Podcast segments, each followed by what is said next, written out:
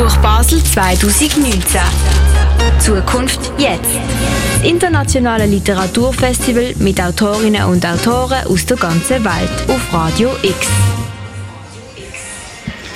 Miko Sophie Küme, das ist ganz junge Schriftstellerin. Sie ist 27 Jahre alt und hat ihr erstes eigenes Buch geschrieben. Heissen tut das Kintsugi. Da drin geht es um ein schwules Paar, das ihr 20. Jahr als Pärchen in einem Wochenende Häusle feiern. Das stellt sich aber als nicht ganz so harmonisch wie am Anfang geplant raus. Noemi Keller hat das Buch gelesen und hat die Autorin jetzt auf unserem Literatursofa in der Clara zu Gast. Aber zuerst, wer ist die Miko Sophie Küme genau? Buch Basel live. Miku Sophie Kümel Miku Sophie Kümel wurde 1992 in Gotha, Thüringen geboren und ging 2012 nach Berlin. Sie studierte Literatur- und Medienwissenschaft an der Humboldt-Universität. Es folgte ein Recherchestipendium an der New York University. Parallel zu ihrem Studium 2012 war sie Sprecherin, Moderatorin und Redakteurin für das Uni- und Lokalradio. 2016 bis 2017 war sie Mitarbeiterin des Podcast-Programms des Online-Hörbuchanbieters Audible. Sie kam 2018 auf die Shortlist des Deutschen Buchpreises und gewann im selben Jahr den Literaturpreis der Jürgen Ponto Stiftung. Ist nicht 2019? Okay. ja, herzlich willkommen hier bei uns auf Hi. dem Sofa. ähm, wir haben es vorhin in der Anmoderation gehört. Dein Debütroman heißt Kintsugi. Mhm. Und das ist ja eine japanische Reparaturmethode für Keramik, in der man die Scherben wieder zusammensetzt und dann mit Gold verziert. Mhm. Also eigentlich die Brüche zeigt, anstatt sie zu verstecken. Und ja. das äh, steht ja auch so ein bisschen für deinen Roman. Hat dich Kintsugi zur Handlung deines Romans inspiriert oder war es die Handlung deines Romans, die dich an Kintsugi erinnern ließ? Mm. Also wenn man äh, ein Buch schreibt, ich meine, ich habe jetzt erst eins so richtig geschrieben, aber äh, treibt einen, glaube ich, häufig so eine Frage um. Ähm, und das war in meinem Fall die Frage, wenn man vor einem Scherbenhaufen steht oder im Leben ein Bruch passiert ist. Und ich meine, jeder, der sich jetzt, der das Wort jetzt hört, der denkt wahrscheinlich in seiner eigenen Biografie gerade an irgendeinen Bruch. Das kann ja alles Mögliche sein. Ähm, Beziehungen, die zerbrechen, Trauerfälle, was auch immer. Wie war meine Frage, wie macht man dann weiter? Na, nach so einem Bruch. Und dann ist mir Kintsugi, diese mit Gold reparierten Porzellanschalen, das ist mir so untergekommen, diese japanische, japanische Technik und dann war das im Prinzip als Metapher schon so da. Also das war für mich so das perfekte Bild dafür, wie, wie man Brüche überwinden kann. Ähm, nämlich indem man sie akzeptiert und dann eben mit Behutsamkeit, Zeit, äh, Kreativität und, und Ruhe ähm, verbindet und dann eben noch stärker und schöner und werter, wertiger und weiser daraus hervorgeht.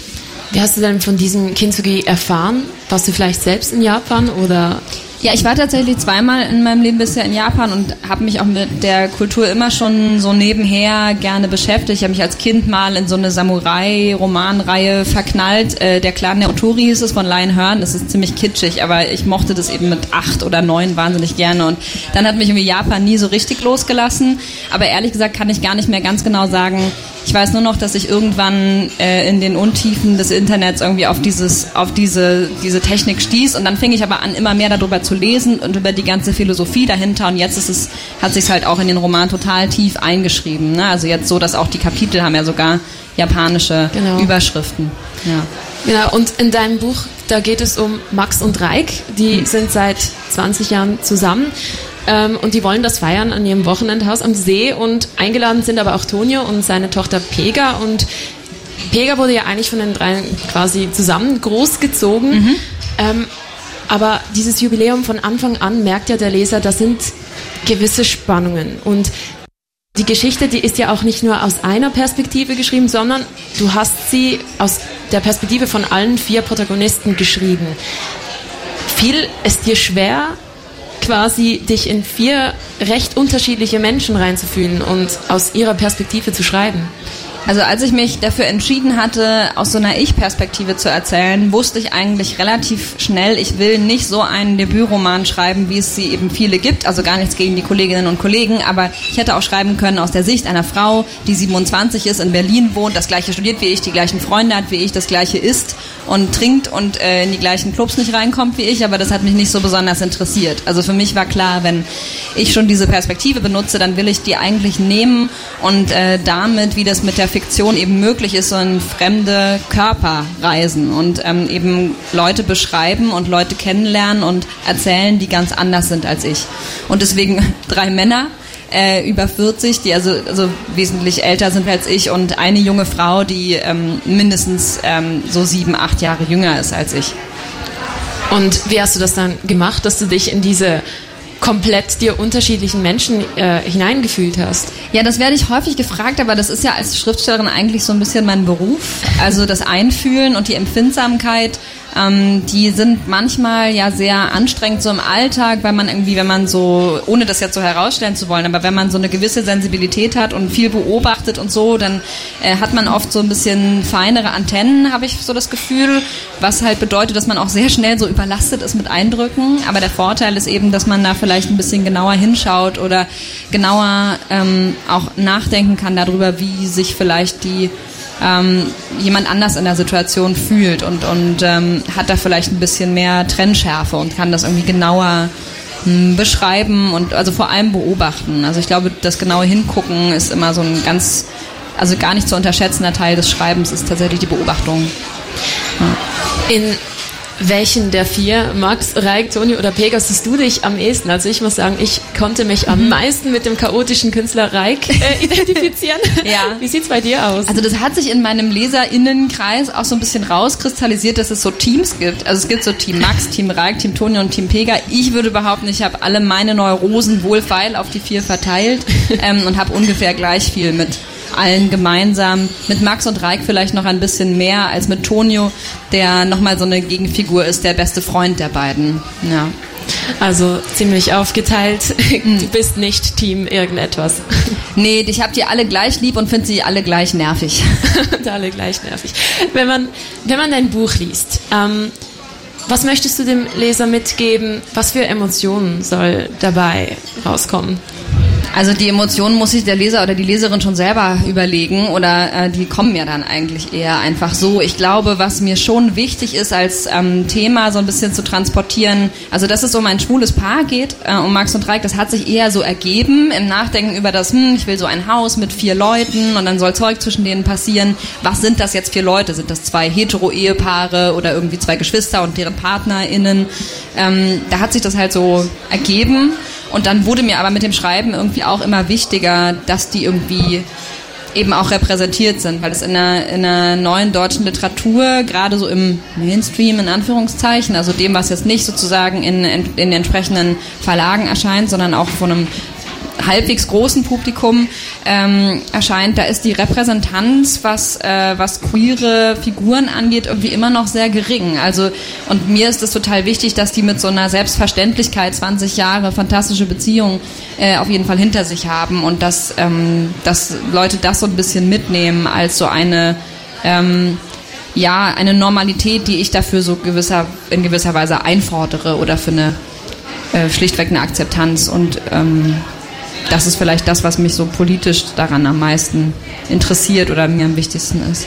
Ja, ich muss auch sagen, das ähm, fand ich auch sehr schön, als ich es gelesen habe. Es ging nicht darum, äh, es ist ein schwules Paar und was für Diskriminierung ja. müssen sie ja. entgegentreten, sondern es war wirklich Selbstverständlich. Es ist, genau, es ist kein Coming-out-Roman, aber es hat ein, ein, ein Literaturkritiker hatte auf Twitter direkt geschrieben, also ich lese die ersten zehn Seiten dieses Buches und mich, mir kommen drei Möglichkeiten vor, äh, worum es da geht. Also zwei Männer betreten ein Haus, was sie offenbar gemeinsam bewohnen. Variante A, das ist eine WG. Variante B, das müssen Brüder sein. Oder C, nur einer von den beiden wohnt in dem Haus und der andere ist wahrscheinlich der Innenarchitekt. Also das war so ein, das meinte der so witzig, weil er und, und erleichtert, weil er eben auch das gesehen hat, dass es sozusagen das einfach sehr wenig gibt, dass das so ohne großes Bohai drum zu machen, einfach da eben so ein Paar ist. Ähm, und das ist mir auch total wichtig, dass das so, ähm, dass die einfach ihr, ihr Leben haben und dass es die so gibt und dass es denen gut geht und dass die guten Sex haben und dass die auch Probleme haben, aber dass sie halt unter, unter allen sind. Genau, ähm, ich will ja auch gar nicht zu viel jetzt auf das Ja. Ende, sonst ja, wäre es ja schade. Aber möchtest du vielleicht ähm, genau ein bisschen daraus vorlesen, dass man ein bisschen ein Feeling dafür bekommt, wer Max und Reik Genau. sind? Also ich lese jetzt aus dem ersten Kapitel, deswegen ist es auch noch, das ist so der, die Einführung, die ist auch noch nicht in Ich-Perspektive, nicht wundern. Einmal geht Reik den Wohnraum ab. Küche und Wohnzimmer, die zwar fließend ineinander übergehen, aber nicht auf den Skifluss überprüft wurden, immerhin. Er ist zufrieden, dass er Max davon abgehalten hat, das komplette Haus nach Feng Shui einzurichten. Peu à peu sind ohnehin fast alle Dekorationen in den Müll gewandert. Jedes Figürchen und jede überflüssige Blumenvase oder Obstschale, alles Unbenutzte. Wenn es nach Max ginge, Weißreich, gäbe es nicht mehr als ein paar Ramsregale voller sorgfältig abgestaubter Bücher und glatt polierte Möbel wie das Sideboard von Vincent van Dyson. Bequem hinsetzen könnte man sich nirgends, vom Füße hochlegen, ganz zu schweigen. Reik dagegen hat schon in seinem Studentenzimmer gern Postkarten an die Wände gepinnt, leidenschaftlich geknüllte Papierchen über Monate einfach an Ort und Stelle auf dem Boden liegen lassen, war gerne umständlich um seinen Müll herum choreografiert, bis Max regelmäßig bei ihm übernachtete. Der hatte sich zunächst zurückgehalten und nur dann mit spitzen Fingern ein wenig aufgeräumt, wenn er die verstreuten Pinsel und Farbdosen, Chipstüten und Zigarettenreste, Bücher und von draußen mitgebrachten Steine und Muscheln und die kleinen aus Büroklammern gebogenen Gerippe gar nicht mehr aushielt. Sobald sie aber zusammen wohnten, lag kein Ding mehr unsortiert herum. Alles bekam seine Ordnung. Selbst der Käse und die Butter und die Lauchzwiebeln hatten ihren festen Platz im Kühlschrank.